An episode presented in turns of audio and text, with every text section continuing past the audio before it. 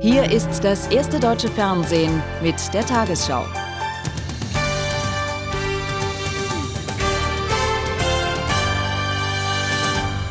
Guten Abend, meine Damen und Herren. Mit breiter Unterstützung des Bundestages sind am Abend die ersten deutschen Soldaten nach Mazedonien abgeflogen. Bei der Abstimmung im Parlament verfehlte die Regierung allerdings eine eigene Mehrheit. Zuvor hatte Bundeskanzler Schröder noch einmal eindringlich für die Teilnahme am NATO-Einsatz geworben. Die Union wertete das Stimmverhalten der Koalition als Beschädigung der Regierung. SPD-Fraktionschef Struck bedauerte, die Zweifler nicht überzeugt zu haben, sprach aber insgesamt von einem großen Erfolg und einem guten Signal für die Soldaten. Mit Ja haben gestimmt 497, mit Nein haben gestimmt 130, Enthaltungen 8.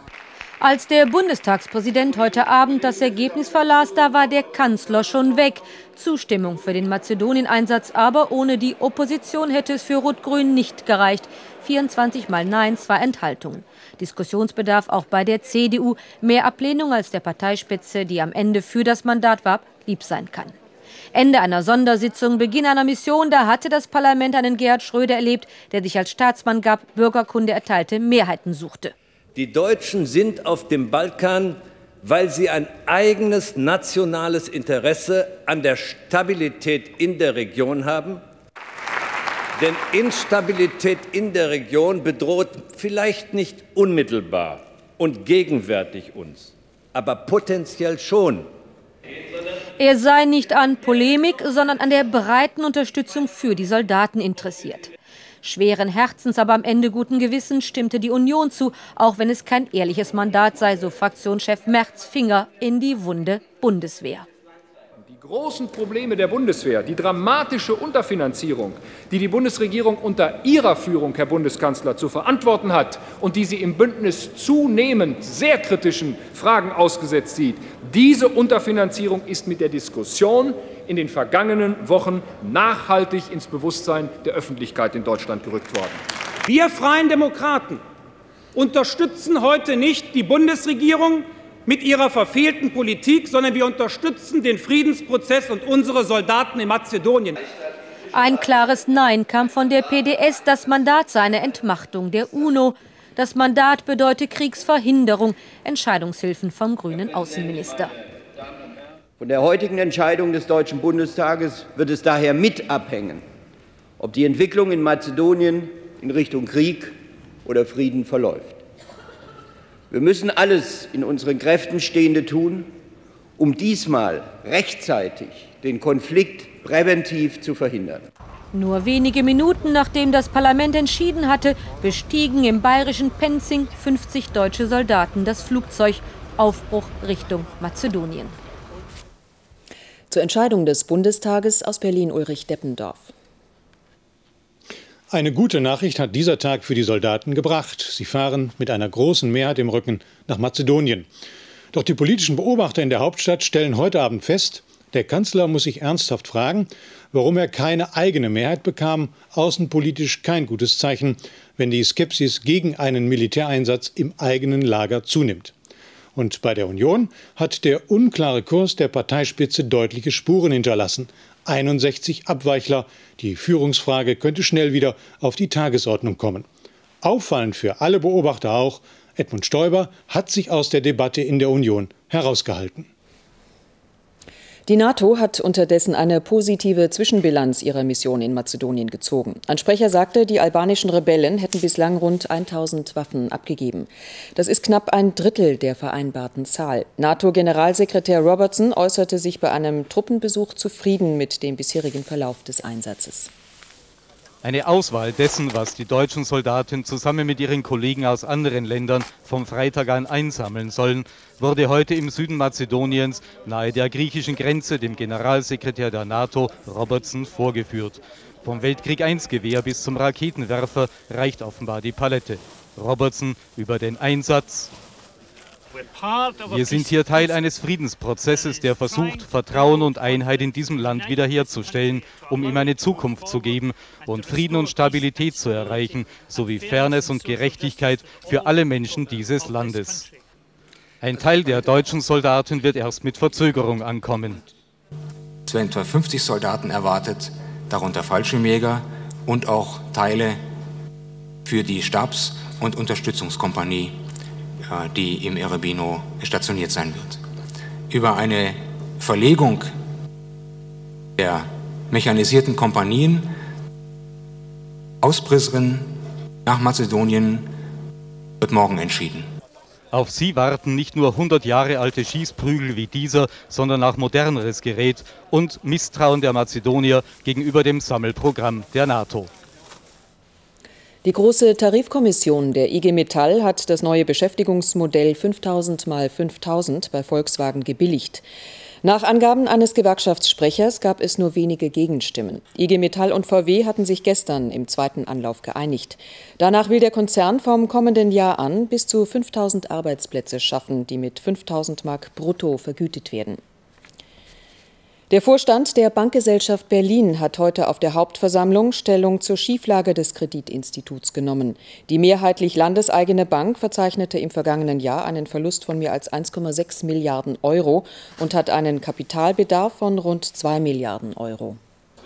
Auf eine Abrechnung mit dem Vorstand der Bankgesellschaft haben Aktionäre lange gewartet, aber geboten wurde eine anderthalbstündige Rechtfertigungsrede des Vorstandschefs Rupf, der die Hauptverantwortung auf seine Vorgänger schob, die Aktionäre mit Zahlen bombardierte, lediglich Steuerungs- und Kontrolldefizite einräumte, kein persönliches Fehlverhalten. Der vorliegende Bericht, es wird allerdings dazu noch einen Ergänzungsbericht geben, zeigt auf, dass bankübliche Sorgfaltspflichten nicht oder nicht unzureichend oder nur unzureichend beachtet wurden und Vorstandsmitglieder der Landesbank gegen die Geschäftsordnung des Vorstands verstoßen haben. Die empörten Kleinaktionäre wollten Namen hören von Verantwortlichen, Aufklärung für die Ungereimtheiten beim Fastzusammenbruch der Bank, aber davon war auch heute nicht die Rede. Ich besitze die Aktie schon über längere Zeit, ja, und das ist nur eine Katastrophe. Ich bin ehemaliger Mitarbeiter und habe natürlich äh, ein ungutes Gefühl. Riskante Immobiliengeschäfte hatten die Bank in eine Finanzmisere gestürzt, die zum Bruch der CDU-SPD-Regierung und zum Sturz des regierenden Bürgermeisters führte. Ex-Banker und CDU-Fraktionschef Landowski musste seinen Hut nehmen. Der Senat stellt jetzt eine Finanzspritze von 1,1 Milliarden Euro bereit und sucht zur Rettung der Bank Partner. Der Skandal ist noch längst nicht zu Ende, auch die Staatsanwaltschaft ermittelt. Die Berliner Staatsanwaltschaft hat im Zuge ihrer Ermittlungen zur Bankenaffäre bundesweit Büros durchsuchen lassen. Dabei wurde umfangreiches Beweismaterial sichergestellt. Die Justiz wirft vier Beschuldigten vor, zulasten einer Immobilientochter der Bankgesellschaft Berlin rund zwei Millionen Mark unberechtigter Provisionszahlungen abgezweigt zu haben. Bayern, Baden-Württemberg und Hessen klagen gegen den Finanzausgleich der gesetzlichen Krankenkassen. Die unionsregierten Länder wandten sich heute an das Bundesverfassungsgericht. Zur Begründung erklärten sie, Teile des Risikostrukturausgleiches seien verfassungswidrig. Besonders die Finanzautonomie der Länder werde verletzt. Außerdem würden die Ostkassen einseitig begünstigt. Es sei ungerecht, wenn zum Beispiel die Kassen in Bayern über zwei Milliarden Mark mehr einzahlen müssten, als sie zurückbekämen. Mit einem neuen Preissystem für Krankenhausleistungen will die Bundesregierung Kosten sparen und die Verweildauer der Patienten verkürzen. Das Kabinett beschloss heute einen entsprechenden Gesetzentwurf. Danach soll nicht mehr nach der Zahl der Pflegetage, sondern nach der erbrachten medizinischen Leistung mit den Krankenkassen abgerechnet werden. Eine Blinddarmoperation zum Beispiel würde danach bundesweit gleich teuer sein. Die Pauschalen sollen von 2004 an Pflicht werden. Ein Zug mit zwölf abgebrannten Brennelementen aus dem hessischen Atomkraftwerk Biblis hat ohne größere Zwischenfälle die deutsch-französische Grenze passiert. Bei Homburg im Saarland gelang es Demonstranten allerdings, den Transport für etwa eine Stunde aufzuhalten. Zwei Atomkraftgegner hatten sich zwischen den Gleisen angekettet, obwohl mehrere Hundertschaften Polizei und Bundesgrenzschutz entlang der Strecke postiert waren. Ziel des Transportes ist die französische Wiederaufbereitungsanlage in La Hague. Der französische Premierminister Jospin hat sich dafür ausgesprochen, internationale Devisengeschäfte zu besteuern. Die Europäische Union sollte eine entsprechende Initiative starten, sagte er im französischen Fernsehen. Damit griff Jospin eine Forderung von Nichtregierungsorganisationen auf. Nach Ansicht der EU-Kommission würde eine solche Steuer gegen die Regeln für den freien Kapitalfluss verstoßen. Im Nahostkonflikt sind Israel und die Palästinenser offenbar bemüht, einer Eskalation der Gewalt entgegenzuwirken. Nach Angaben aus Jerusalem haben beide Seiten einen Weg verabredet, um die Besetzung des palästinensischen Beit Jalla zu beenden. Danach sind die Israelis bereit, ihre Armee aus dem Ort im Westjordanland zurückzuziehen, wenn es dort eine dauernde Waffenruhe gibt. Die Belagerung hatte internationale Kritik auch der USA ausgelöst. Beim ersten Bombenanschlag seit vier Jahren in der algerischen Hauptstadt Algier sind 34 Menschen verletzt worden. Der Sprengkörper explodierte nach Augenzeugenberichten in einem Süßwarengeschäft in einer belebten Ladenstraße. Zu dem Attentat bekannte sich zunächst niemand. In Algerien befürchtet man, dass die Hauptstadt wieder verstärkt Ziel von Anschlägen radikaler Moslems werden könnte. Zuletzt hatte sich die Gewalt auf den Westen und den Osten des Landes konzentriert. Das UN-Kriegsverbrechertribunal in Den Haag hat die ehemalige Präsidentin der bosnischen Serben, Plavsic, vorübergehend auf freien Fuß gesetzt. Sie darf sich bis zum Beginn ihres Prozesses in Serbien aufhalten. Ihr werden Völkermord, Kriegsverbrechen und Verbrechen gegen die Menschlichkeit zur Last gelegt. Die langjährige Vertraute des früheren Serbenführers Karadzic hatte sich freiwillig dem Tribunal gestellt. Der Konflikt um die mehr als 400 Bootsflüchtlinge an Bord des norwegischen Frachters Tampa vor Australien hat sich verschärft. Elitesoldaten besetzten heute das Schiff, nachdem der Kapitän ohne Erlaubnis in australische Hoheitsgewässer eingedrungen war. Die norwegische Regierung schaltete daraufhin die internationale Schifffahrtsorganisation und das UN-Flüchtlingshilfswerk ein. Als der Frachter Tampa in australische Gewässer einlief, rückte Elite-Militär aus. Die Soldaten sollen das Schiff aufbringen und zur Rückkehr auf hohe See zwingen. Der Kapitän des norwegischen Containerschiffs hatte von sich ständig verschlechternden Zuständen an Bord berichtet.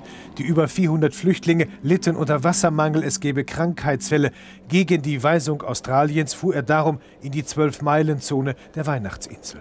Sie liegt zwischen Indonesien und Australiens Festland. Seit Wochen sorgt sie in Australien für Schlagzeilen als Anlaufhafen für Boat People, vornehmlich aus Afghanistan und Sri Lanka. Sie kommen durch Malaysia nach Indonesien, dort nehmen sie Boote nach Australien. Hier werden sie in Lagern festgehalten. Die Mehrheit der Australier will sie nicht. Das Land nimmt jährlich 100.000 Einwanderer und 12.000 legale Flüchtlinge auf. Diese gehören nicht dazu. Im Land herrscht ein Klima massiver Abneigung gegen illegale Immigranten und Boat People. Und bald gibt es Wahlen. Wir haben keine Alternative, sagt Premier Howard im Parlament. Australien will gegenüber dem Frachter Tampa demonstrativ hart bleiben. Heute beriet man über ein neues Gesetz zum Abweisen von Flüchtlingsschiffen. Die Tampa ist für so viele Menschen einfach nicht gerüstet, sagt die Reederei. Selbst die 600 Kilometer zurück nach Indonesien wären wohl zu weit. Und Indonesien will sie ohnehin nicht. Die Odyssee geht weiter und sie wird immer riskanter. In Venedig beginnt in diesen Minuten das 58. Filmfestival. Unter den 20 Beiträgen im Hauptwettbewerb um den Goldenen Löwen ist erneut kein deutscher Film. La Passarella, der Aufmarsch der Stars. Alljährlich feierlicher Auftakt der Filmbiennale. Vor 20 Minuten stolzierte so Giuseppe Bertolucci nebst Gefolge zur mit Spannung erwarteten Eröffnungsfilm Dust, zu Deutsch Staub. Regisseur Milcho Mankiewski hat versucht, einen Western in seiner Heimat Mazedonien anzusiedeln, und zwar zu Beginn des vergangenen Jahrhunderts, als Mazedonien sich gegen die Türken auflehnte. Die Aktualität seines Filmes habe er nicht geahnt, als er mit den Arbeiten begann, sagte er heute vor der Presse. Venedig, die Serenissima, die heiterste aller Städte, Schauplatz der 58. Biennale. Doch in der Stadt nimmt kaum eine Notiz davon, weder Einheimische noch Touristen. Draußen auf dem Lido dagegen ein Hauch von Glanz und Glamour, wenn auch etwas gemütlicher als beispielsweise in Cannes. Vor allem aber Business. Hollywood versucht das Weihnachtsgeschäft anzuleiern, zum Beispiel mit Steven Spielbergs neuem Werk Artificial Intelligence, künstliche Intelligenz. In zehn Tagen wird der Goldene Löwe vergeben. Allerdings kein deutscher Film im Hauptwettbewerb. Werner Herzogs Invincible bewirbt sich um den neu geschaffenen Löwen des Jahres. Die Lottozahlen 6, 16, 22, 28, 34, 35. Zusatzzahl 1, Superzahl 2. Die Gewinnzahl im Spiel 77 lautet 615 5153. Die Gewinnzahl der Lotterie Super 6 903538. Diese Angaben sind wie immer ohne Gewähr. Und nun die Wettervorhersage für morgen, Donnerstag, den 30. August. In Deutschland ändert sich das Wetter ab morgen Nachmittag. Bis dahin gibt noch das Hoch über Mitteleuropa den Ton an. Für Veränderungen sorgt das Tief, das von Südwestfrankreich Richtung Alpen zieht. Großbritannien und Westfrankreich werden von einem weiteren Tief erfasst, das über dem Atlantik liegt. Die Nacht wird klar. In der Nähe von Seen und Flüssen bilden sich Nebelfelder, die sich in der Früh rasch auflösen. Der Tag beginnt mit viel Sonne und einigen Schleierwolken. Im Laufe des Nachmittags erfasst dann das Gewittertief das Saargebiet, den südlichen Schwarzwald, die Bodenseeregion und den Alpenrand. Der Wind dreht sich. Er weht aus Südost bis Ost, im Norden frischt er auf, sonst schwacher bis mäßiger Wind. Es wird kühler. Heute Nacht nur noch 16 bis 8 Grad, am Tag 21 Grad im Osten und am Alpenrand, im Breisgau 28 Grad. Die Aussichten. Es heißt Abschied nehmen vom Sommer. Die Wolken werden Tag für Tag dichter, es regnet häufiger und die Temperaturen sinken. Das Wetter richtet sich in diesem Jahr nach dem Kalender. Am Samstag ist meteorologischer Herbstbeginn.